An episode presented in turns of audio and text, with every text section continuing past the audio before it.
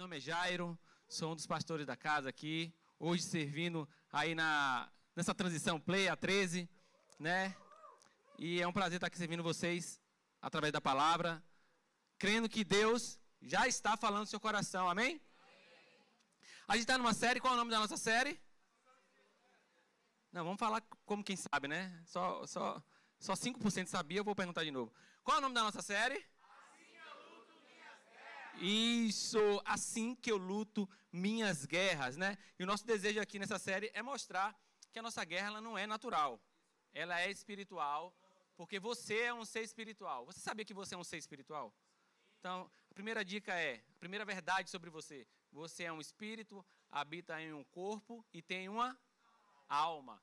Então, tudo que acontece na sua vida, estou dizendo tudo que acontece na sua vida, por trás, aparentemente às vezes não parece, mas por trás tem algo espiritual, porque você é um ser espiritual. Amém? Amém. Efésios 6,12 vai dizer que a nossa luta não é contra pessoas, não, não é contra carne nem sangue, mas contra potestades malignas que se levantam. É, mas também a Bíblia vai dizer que as nossas batalhas, elas, é, quando elas se levantam, nós não podemos lutar com armas naturais, precisamos lutar com armas espirituais. E 2 Coríntios 10, 3, 4 vai dizer: Pois, embora vivamos como homens, não lutamos segundo padrões humanos. As armas com as quais lutamos não são humanas, pelo contrário, são poderosas em Deus para destruir fortalezas. Então, deixa eu te dizer, meu irmão, se sua batalha é espiritual, ela vai te exigir armas espirituais. Muitas vezes acontece coisas na sua vida que você não está sabendo porque você não está rompendo, não está vencendo, talvez você esteja lidando com a situação de forma natural. E Deus está te convidando para usar as armas que Ele já te equipou, espirituais, para romper isso. Né? Semana passada, quem estava aqui semana passada? A nossa pastora Priscila trouxe a primeira parte disso e ela falou ah, sobre o poder, a diferença entre intercessão e oração e que, na verdade, uma coisa completa a outra, mas existem ah, focos, às vezes, distintos e é interessante a gente saber isso. E ela focou muito sobre intercessão. E hoje a gente vai ainda falar um pouco sobre isso, né? Mas eu queria ler um texto que está lá em 1 Timóteo 2,1. 1 Timóteo 2,1. Está lá, rapaz. Antes de tudo, recomendo que se façam súplicas, orações, intercessões e ação de graças por todos os homens. Sabe, Paulo está dando uma direção aqui, meu irmão, você precisa orar, fazer ação de graças por todos os homens. Sabe qual é o nome disso? Intercessão. A Bíblia diz que Jesus é o nosso sumo e que ele está intercedendo por nós aonde? Diante de Deus. Agora, se Jesus está intercedendo ao Pai diante de Deus sobre nós, a gente aqui na terra, como igreja, intercedemos para os homens. Então, da mesma forma que Jesus está diante de Deus como sumo sacerdote, ou seja, Jesus é quem tem acesso a Deus, ele vai lá e intercede por nós. A gente aqui na terra, a igreja aqui na terra tem uma função: interceder um, uns pelos outros. Então, há uma função nossa aqui na terra. A intercessão, ela é necessária para a sua vida, crente.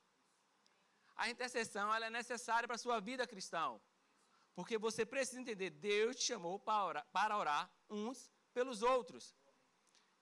E falando sobre isso, pensando sobre isso, né? Eu quero trazer o tema de hoje, que é mitos e verdades sobre oração e intercessão. Mitos e verdades sobre oração e intercessão. E se você se identificar com algumas delas, por favor, não tenha vergonha, porque provavelmente eu também já me identifiquei. E está tudo certo, está tudo bem e a gente vai crescer nisso, amém? amém? Mitos e verdades. E eu queria trazer para vocês o primeiro mito. Mito. Deus não ouve a minha oração por conta dos meus pecados e do meu passado. Verdade. Todo cristão tem acesso à presença de Deus por causa de Jesus. Eu queria ler para vocês aí João 9, 31, enquanto eu bebo uma água aqui. Rapaz, a minha pastora ela é observadora. Eu vou tornar público o que você falou em secreto, né? Lógico. Ela fez assim: Você não está com a garrafa rosa? Porque a última vez eu vim com minha garrafa, na verdade não era uma garrafa, era um garrafão rosa. Mas Hoje eu vim com preto, irmão, porque eu sou uma pessoa eclética.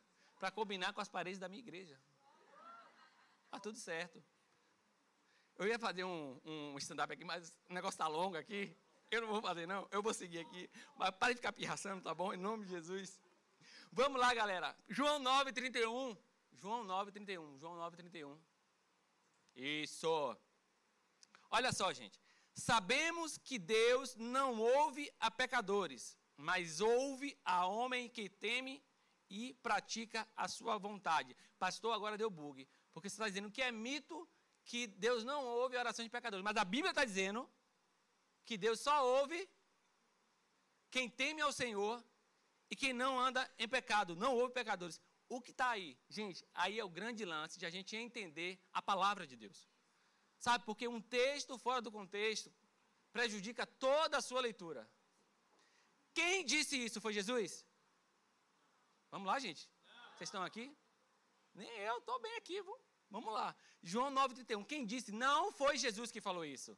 Então você precisa saber quem disse isso, em que contexto ele disse isso. Contextualizando para vocês, ele acabou de ser curado. Lembra lá da passagem que Jesus cura o cego é, fazendo lama e passando nos olhos? Ele é esse cabra. Ele acabou de ser curado. Ele chega, os, os fariseus, os mestres da lei, chama ele e fala: Quem te curou? Aí ele fala: ah, Você está me perguntando quem me curou? E eu vou te dizer. E ele diz quem curou ele. Aí ele fala assim: Ah, mas vocês dizem que quem é, quem é pecador não tem poder para curar. O, o, o, cego que foi curado está falando isso. Vocês dizem que quem tem pecado não pode curar. Então, se ele me curou, ele não tem pecado. Então, o contexto era esse. Aí, o que, é que a gente faz? A gente pega o texto e fala, tá vendo? Eu sabia que Deus não escuta a gente, rapaz. A Bíblia diz que Deus não escuta pecadores.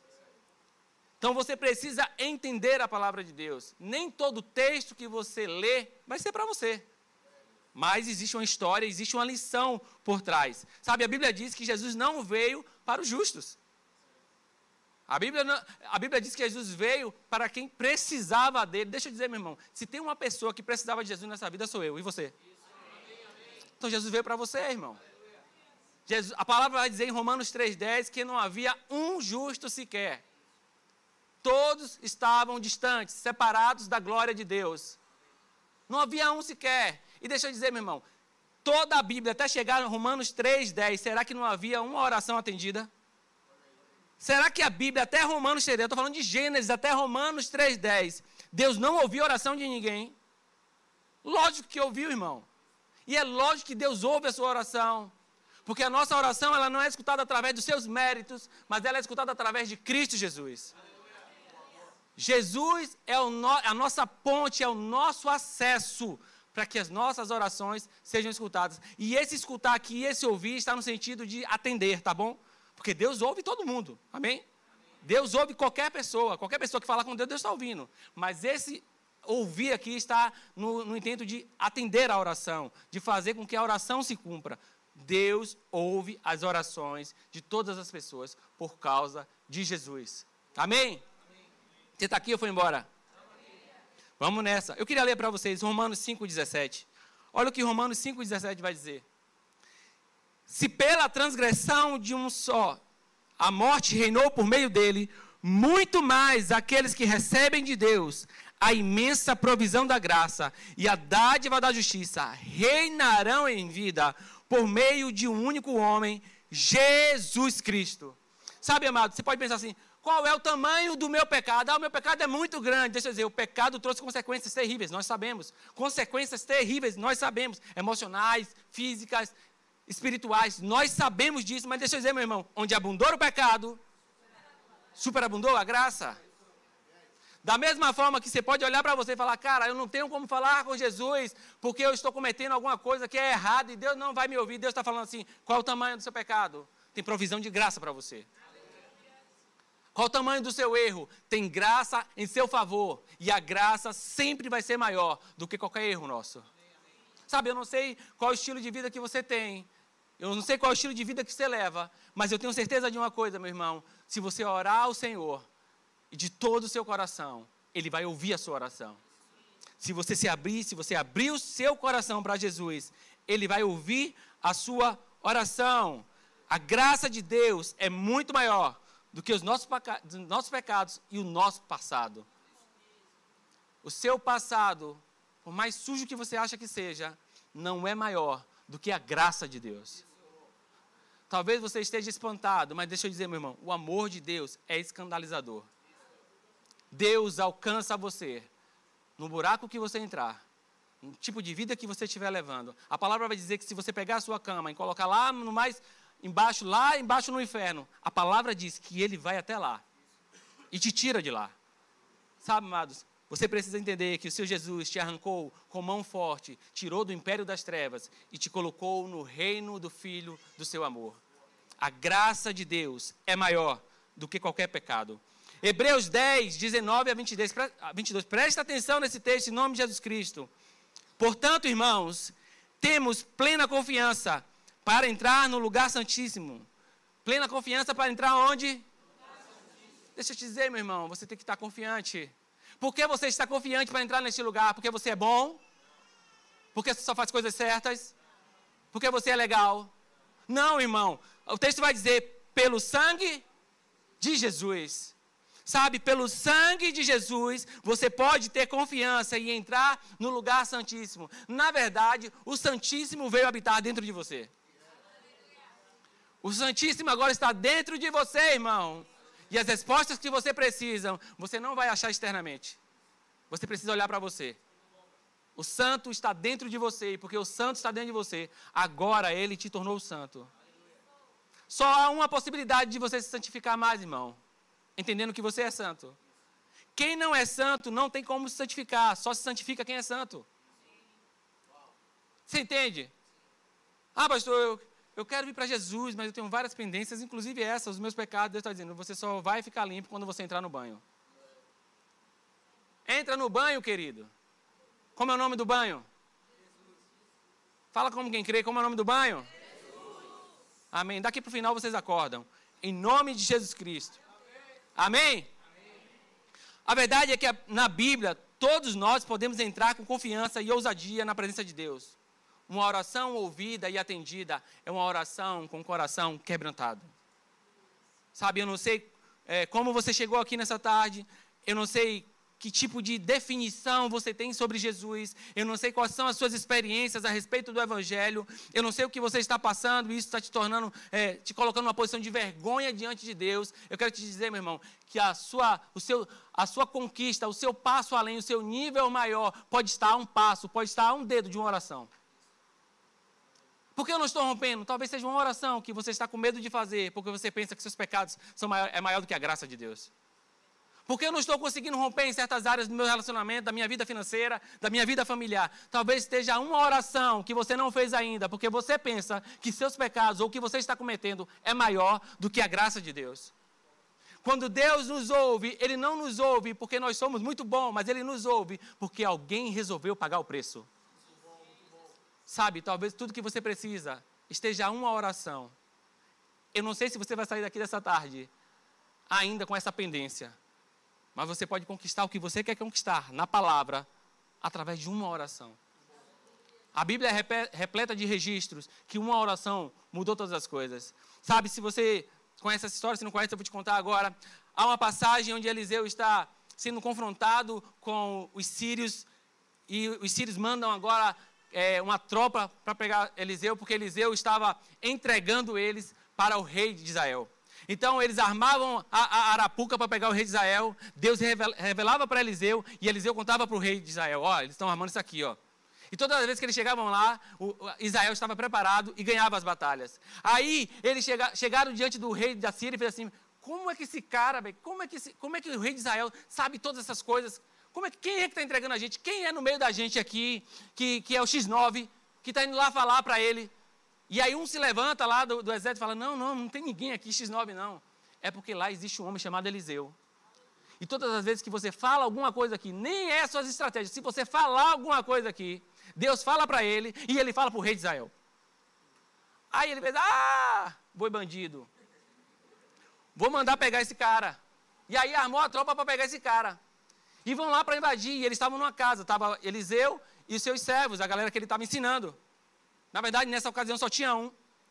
E aí esse servo acorda de manhã cedo. Quando abre a porta da casa, meu irmão, cavaleiros, exército, meu Deus do céu, bope, PM, Polícia Civil, Exército, não daqui dos Estados Unidos que é mais. SWAP, diz aí mais, mano, me ajuda. É isso aí, essas coisas aí tudo que você está falando. Aí o caba fez assim, fechou a porta. Eliseu, Eliseu, o bicho está pegando lá fora. Não sai não, não sai não, não sai não. Eliseu se levanta. Gente, quem intercede é diferente. Quem ora é diferente, irmão. Quem ora tem intimidade, irmão. Quem dialoga com Deus é outra coisa. A palavra diz que Eliseu abre, levanta e fala: Ô queridão, deixa eu interceder por você. Você está precisando de uma intercessão. Você está você tá precisando que alguém ore por você. E sabe o que ele faz? Ele fala assim: Senhor, abre os olhos do teu filho. A Bíblia diz que Deus abre os olhos daquele servo e aponta os olhos do servo para uma colina. E Eliseu fala assim: muito maior são os que estão conosco. O servo de Eliseu começa a ver os cavaleiros de guerra, as carruagens de fogo. Ele começa a ver o céu, ele começa a contemplar o céu a favor dele. Sabe, irmão, deixa eu dizer algo para você. Quem intercede entende que não são as nossas falhas, os nossos pecados, mas o quanto nós dependemos de Deus, carecemos da sua graça para entender o reino espiritual e para ser atendido por Ele. Eu quero te convidar, irmão, a sair talvez dessa zona aí que tem paralisado você, a se ousar, a ter uma vida de intercessão, uma vida de oração e perceber que nada pode te separar do amor de Deus por causa de Jesus. Vocês estão aqui? Amém? Amém? Desfeito o primeiro mito? Sim, Sim ou não? Sim. Ó, se não for, só me procura depois das oito, né, pastor? Porque tem a segunda sessão. BO só depois da, das oito e meia, tá? Segundo mito. Essa aqui, meu Deus do céu. Meu Deus. Essa aí, meu Deus do céu. Essa eu vou até contar uma experiência pessoal. Mito, eu só posso orar e interceder se eu tiver palavras bonitas. Verdade. Não é sobre palavras bonitas. É sobre um coração sincero e quebrantado. Sabe, amado, existe uma galera assim, sabe, que em determinado momento da jornada lá, sei lá, tem gente que carrega isso até hoje. Pensa que Deus ouve a sua oração o quanto você é eloquente. O quanto você é muito bom para usar as palavras, sabe? Nossa, mas ele fala bem demais. O vocábulo dele eu nem consigo entender. E às vezes ele fala tão bem, tão bonito, que nem ele entende o que ele está falando. Tem muita gente se identificando aí, ó. Eu vou olhar para frente assim, para não olhar para a parede para não entregar. Vou pregar, esse segundo ponto eu vou pregar olhando para a parede. Sabe, irmão? Mas deixa eu falar uma coisa para você. Eu me lembro quando eu me converti, não vou dizer a data. E aí me falaram, galera, se rir não vai para o céu. Me falaram que eu ia orar na, no ciclo de oração da igreja que eu me converti, pastor. Dos homens lá, tinha uns homens lá, uns cabas, uns cabas que ora, né? Aí os caras falaram, ó, oh, Jairo, era tipo assim, uma segunda, a oração era na quarta. Ó, oh, quarta-feira, eu não ia orar o principal, não, ia ser uma das orações, tipo assim, tinha uma galera orando. Mas aquilo ali, para mim, quarta-feira você vai ser uma das pessoas que vai orar. E tipo assim, eram 30 orações, gente. Eu só era um das. Meu amigo, eu lembro que eu cheguei em casa e eu falava, Deus do céu, até vontade de banheiro dava. Eu não falo bonito, eu não falo bem, eu não sei as palavras, os caras já estão lá orando há um tempão. Eu vejo aqueles caras falando, é uma parada tão distante que eu olho e falo, cara, eu nunca vou alcançar isso aí não. O Deus de Jacó, Israel, Isaac, o capital, a coluna de fogo, o varão de guerra. Eu falo, caraca, não dá para mim, velho. Não dá, eu não sei, velho. E eu lembro que eu fiz o texto. Pô. Aí eu escrevi, pastor, o texto, eu escrevi a minha oração, eu escrevi a minha oração. Escrevi a minha oração, eu falei, eu tenho que botar as palavras bonitas aqui, ó.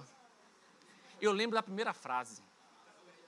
Deus de graça e verdade, que me libertou da escuridão e tal. Você está rindo porque não foi com você, pastor. Sabe, irmão? Aí eu fui, isso aí eu passei segunda e terça treinando. Chegou na quarta, pastor.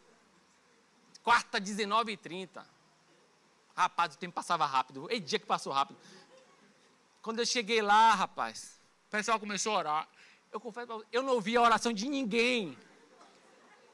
Todo mundo orou, eu não ouvi a oração de ninguém. Porque você não sabe a hora que vai ser chamado. Você está lá no meio, a hora o, o, o, cara que está lá na frente vai falar assim, ah, agora é você. Meu amigo, eu suava parecia um cuscuz. E na hora que ele falou, Jair, agora é você que vai orar. Aí eu, gente, eu não lembrei de nada. Eu treinei dois dias, pastor. Eu não lembrava o que eu ia orar. Eu falava, eu vou orar o que aqui, rapaz? Foi a oração mais rápida da minha vida. Nem Schumacher, quando estava lá correndo, ganhou para mim a oração. Foi rápida, Marcos. Foi papum. Aí os caras esperando a oração. E já a oração tinha acabado. A oração tinha acabado, mas os caras aqui com o olho fechado, eu abri o olho e tomo conta. Eu falei, Deus, eu não sei mais falar nada não. Vai ter que ser isso aí, como é que vai ser? Irmão, deixa eu dizer uma coisa para você. Talvez você não tenha ninguém na sua vida para ter ensinado isso para você, mas a gente está aqui para te ensinar. Não é o quanto você fala, irmão. Não é o quanto suas palavras são bonitas ou eloquentes, ou você conhece o vocábulo, o português, o inglês, não sei, meu irmão, não é. É quanto o seu coração é quebrantado. É quanto você se importa, irmão. Sabe, irmão, eu vi Pedro sendo atendido, um indulto. Eu vi pessoas sendo alcançadas por Jesus, por pessoas talvez é, analfabetas. Sabe por quê? Porque é a respeito do coração. Mateus 6, 7 vai dizer: E quando orarem, não fiquem sempre repetindo a mesma coisa, como fazem os pagãos. Eles pensam que por muito falarem, são ouvidos. Não é o quanto você fala, irmão. É o quanto o seu coração está nesse negócio. É o quanto você se importa. É o quanto você está disposto a se quebrantar diante de Deus e falar: Deus, eu não tenho uma eloquência muito boa, eu não sou muito bom com as palavras, mas o meu coração você tem, Deus. Aquilo que você quer, eu estou disposto a te dar. Aquilo que você precisa, eu estou disposto a te dar. O meu coração é teu. Sabe, irmão, nessa tarde você precisa sair daqui com a certeza de que não é o quanto você fala bonito. Sabe, é um mito pensar que você só vai ser ouvido por Deus quando você conhecer toda a Bíblia. Quando você souber todas as histórias, quando você souber todos os versículos, deixa eu dizer, irmão, tudo o que você precisa saber é que Jesus morreu por você, ressuscitou e você estar nele. Abra o seu coração para as verdades de Deus. Sabe, o salmista vai dizer lá, Davi escrevendo o Salmo 51, 17, ele vai dizer assim: os sacrifícios para Deus são um espírito quebrantado, a um coração quebrantado e contrito, Deus não desprezará. Sabe, Davi não está falando assim, ei, ei, ei, começa a falar bem, estuda, vai fazer um curso aí. Quando você aprender, você vem falar com Deus. Davi não está falando assim, ei, ei, essa dificuldade que você está passando, você só vai passar por ela quando você aprender a orar especificamente por ela, no sentido de as palavras certas, sabe? A conjunção correta. E eu não estou dizendo aqui, incentivando você a não estudar, mas eu estou falando para você que se você tiver um coração quebrantado e você chegar diante de Deus, Ele não vai desprezar. Ele não vai te desprezar, querido. Sabe por quê? Porque um coração quebrantado, a palavra diz que ele não resiste. Ele não resiste. Deus pode resistir, talvez, das suas palavras bonitas. Ao quanto o seu exterior quer mostrar o que você não é. Isso ele pode resistir. Ao quanto a sua soberba, sabe? Aquele, aquele publicano. Eu jejum três dias. Eu faço isso, eu faço aquilo. E havia um homem do lado dele falando: Deus, eu não faço nada disso. Eu preciso do Senhor. O meu coração, se não for o Senhor, não vai dar certo. A Bíblia diz que Deus ouviu a oração daquele homem. Porque entendeu, meu irmão, você precisa de Jesus. Não é o quanto você é eloquente. E aí sim você vai entender Mateus 7, 7 e 8. Peçam e lhes será dado. Busquem e encontrarão. Batam e a porta lhes será aberta. Pois todos que pedem, recebem. E o que busca, encontra. E aquele que bate, a porta será aberta. Meu irmão, você quer entender o estilo da vida de alguém que ama interceder? Você quer entender o estilo de vida de alguém que ama orar pelo outro? Você precisa entender esses dois tópicos que eu te falei. Você precisa entender que não é o quanto você é bom, não é o quanto você é eloquente, mas é o quanto seu coração está quebrantado diante de Deus. Você precisa entender algumas verdades, alguns mitos precisam cair da sua vida, meu irmão. Não é o seu pecado que te separa, pelo contrário, talvez a oração que você não está fazendo está te separando da bênção que Deus quer te dar. Às vezes a gente conversa com tantas pessoas e elas falam, pastor, estou passando por isso, por isso, por isso, por isso. E você faz uma pergunta: Você já orou? Você já orou sobre isso? Você já falou com Deus a respeito disso? Porque muitas vezes nós queremos a resposta externa. Alguém trazendo, um pastor trazendo, um líder trazendo, um amigo trazendo. Quando Deus está falando assim, eu sou a resposta. Eu sou a resposta. Eu sou o que você precisa. Por que você não ora? Por que você não intercede por alguém? Não deixe alguém se levantar, não. Se levanta você. Se levanta você na sua casa. Ah, minha família não é alcançada. Se levanta você. Ah, no meu trabalho o ambiente não muda. Se levanta você para orar. Sabe? Ah, as coisas. Eu reclamo do governo X, do governo Y. Se levanta você para orar. Por que você não se levanta? Sabe, irmão? Entender que não é o quanto você é bom ou o quanto você fala bem, mas é o quanto Jesus opera através de você. Então aqui eu vou embora. Fica aqui, em nome de Jesus Cristo. E o terceiro ponto, quero trazer para vocês uma arma eficaz. Repete comigo aí, uma arma eficaz. Uma arma eficaz, meu irmão, você precisa alinhar o seu coração com Deus. Você precisa estar com o seu coração alinhado com Deus. E Deus, biblicamente, nos dá várias armas. Mas eu queria trazer uma específica para a gente nessa, nessa tarde: jejum. Uma arma eficaz: jejum, irmão. Uma arma onde você vai entender, conseguir alinhar o seu coração com o do Pai. Olha o que Mateus 6,16 vai dizer. Quando jejuarem, não mostrem uma aparência triste como os hipócritas pois eles mudam a aparência do rosto, a fim de que os homens vejam que eles estão jejuando. Meu irmão, Jesus está ensinando para a gente a maneira correta de fazer as coisas. Todas as vezes, biblicamente, que Jesus condenava algo, várias vezes ele dava o exemplo dos fariseus. Não façam como eles estão fazendo. Não julguem como eles estão julgando. Sabe, eles não deixam entrar no reino de Deus e eles nem entram. E agora ele traz o jejum. E como qualquer ferramenta bíblica, existe uma finalidade: centralizar Deus, buscar a Deus. Sabe, essa arma poderosa, o jejum, ela tem uma função principal e é você buscar a Deus. Você precisa buscar a Deus. Irmão, deixa eu dizer uma coisa para você. Quem tem um estilo de vida de busca a Deus, sempre vai estar jejuando. Sempre vai estar jejuando. Porque Deus sempre vai estar te pedindo algo no sentido de te aproximar mais dele. Não que ele precise do que você vai dar, mas para ele testar o seu coração, para saber se você é capaz de entregar. Vocês estão comigo? Sabe, irmão? Quanto sabe que eu amo Coca-Cola? E o nosso último jejum que a gente fez ano passado, a gente fez de 15 dias, pastor? Foi 21, não lembro. 21 dias.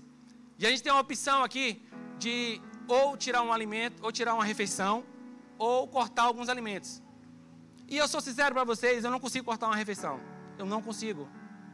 Por quê? Porque eu trabalho o tempo todo, porque para mim é difícil, é complicado.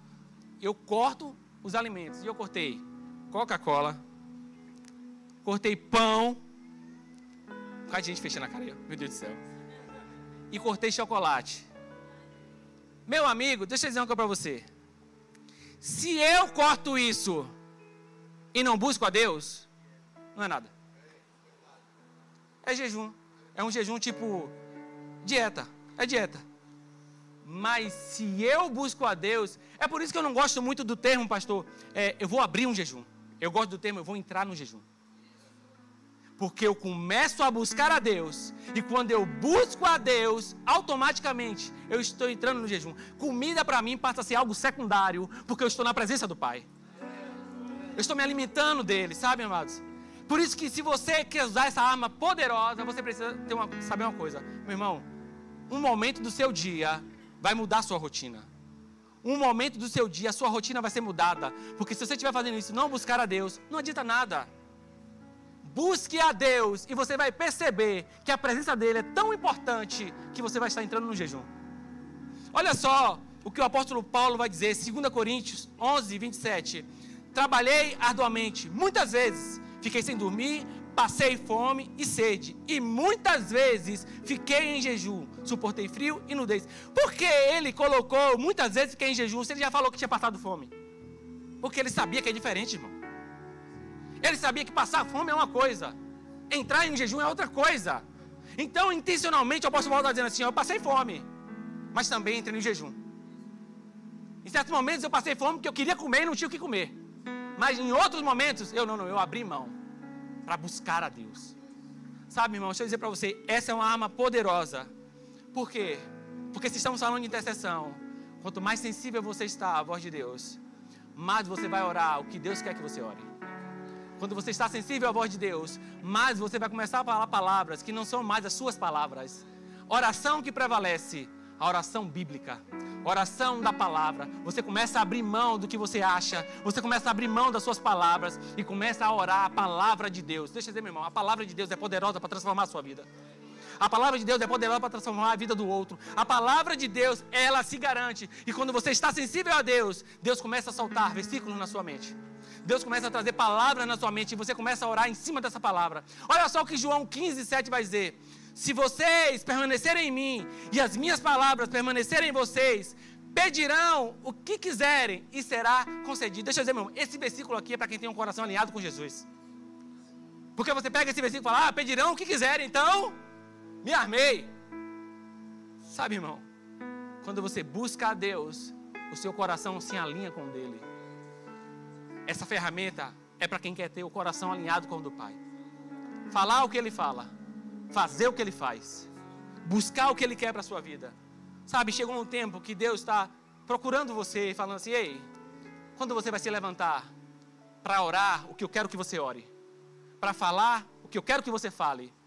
Sabe, irmão, o jejum tem essa capacidade de te tornar sensível, porque você está buscando a Deus. Buscando a Deus. E eu trouxe aqui, eu trouxe, não, o menino da produção trouxe, né? Trouxe um negocinho aqui pra gente. E eu queria que vocês estivessem comigo e me ajudassem aqui nessa dinâmica. Amém? Amém? Qual foi o primeiro mito? Qual foi o primeiro mito, galera?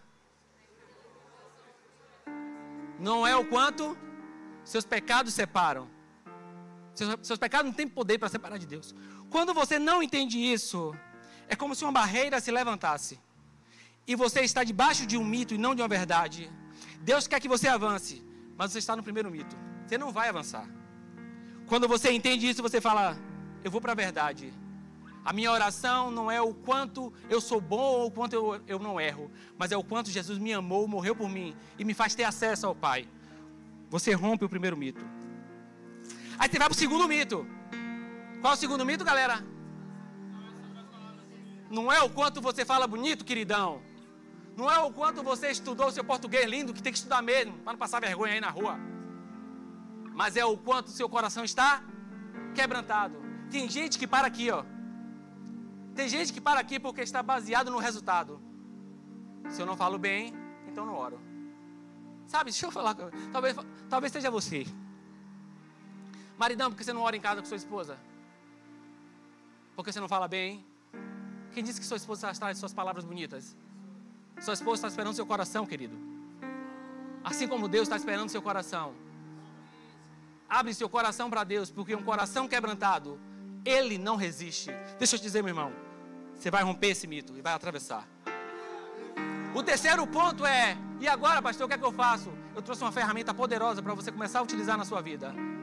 Poderia ser outras, mas hoje a gente trouxe essa: o jejum entendendo que não é o jejum que te dá sensibilidade para buscar a Deus, ou não é o jejum que te traz poder, mas é uma ferramenta utilizada para te tornar mais sensível à voz de Deus, porque poder vem de Deus, não vem do jejum. Mas como você quis buscar a Deus e entrou em um jejum e agora você está mostrando para Deus, Deus, a minha carne é secundária, eu quero estar forte no espírito. Deus abre para você escancar as janelas do céu e as portas do céu, irmão. Sabe, irmão, você precisa entender isso. Eu não sei qual é o tipo de oração que você está fazendo.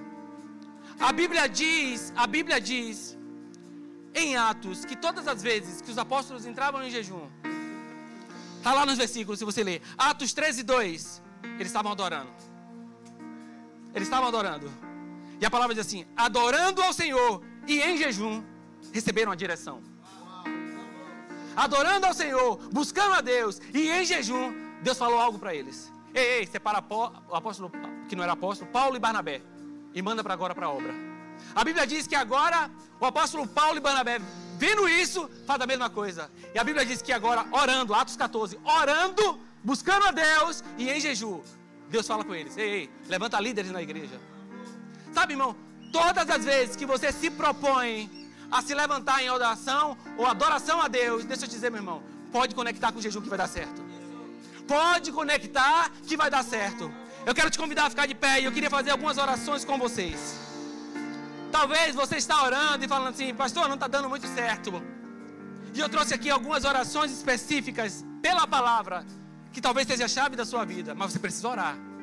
Você precisa falar. Você precisa interceder. Sabe, talvez você esteja passando por uma enfermidade. E tem uma palavra boa para você declarar sobre a enfermidade. Isaías 53, 4 a 5. Certamente ele tomou sobre si as nossas enfermidades e sobre si levou as nossas doenças. Contudo, nós o consideramos castigado por Deus, por Deus atingido e afligido, mas ele foi transpassado por causa das nossas transgressões, foi esmagado por causa das nossas iniquidades. O castigo que nos traz a paz estava sobre ele, e pelas suas feridas fomos curados. Ei, irmão, é uma ótima oração para você fazer. É uma ótima oração para você fazer. É uma ótima oração para você interceder por alguém. Pastor, meu problema não é doença, então talvez seja vícios. Talvez algum tipo de coisa que você não consegue se libertar. Deixa eu trazer uma oração para você. Foi para a liberdade que Cristo nos libertou. Portanto, permaneçam firmes e não se deixem submeter novamente a um jugo de escravidão. Gálatas 5:1. Ah, pastor, mas o meu problema não é nem doença, nem vício. Meu problema é emocional. Olha o que a Bíblia vai dizer. Destruímos argumentos e todas as pretensões que se levantam contra o conhecimento de Deus, e levamos cativo todo pensamento para torná-lo obediente a Cristo. Sabe, irmão, a Bíblia tem resposta para tudo. A palavra de Deus tem resposta para o que você está passando agora. Ah, pastor, eu cheguei aqui debaixo de culpa, na vergonha do pecado. Eu não sou merecedor do que Deus fez por mim. Deixa eu ler para você, irmão. Sou eu, eu mesmo, diz o Senhor, aquele que apaga as suas transgressões por amor de mim e que não se lembra mais dos seus pecados. Deixa eu dizer, irmão, não há desculpa para você se aproximar de Deus. Não há desculpa para você não ter um relacionamento, um estilo de vida de oração, porque Ele rompeu, Ele tirou todas as barreiras que te separavam e te convidou para entrar na presença e permanecer nela.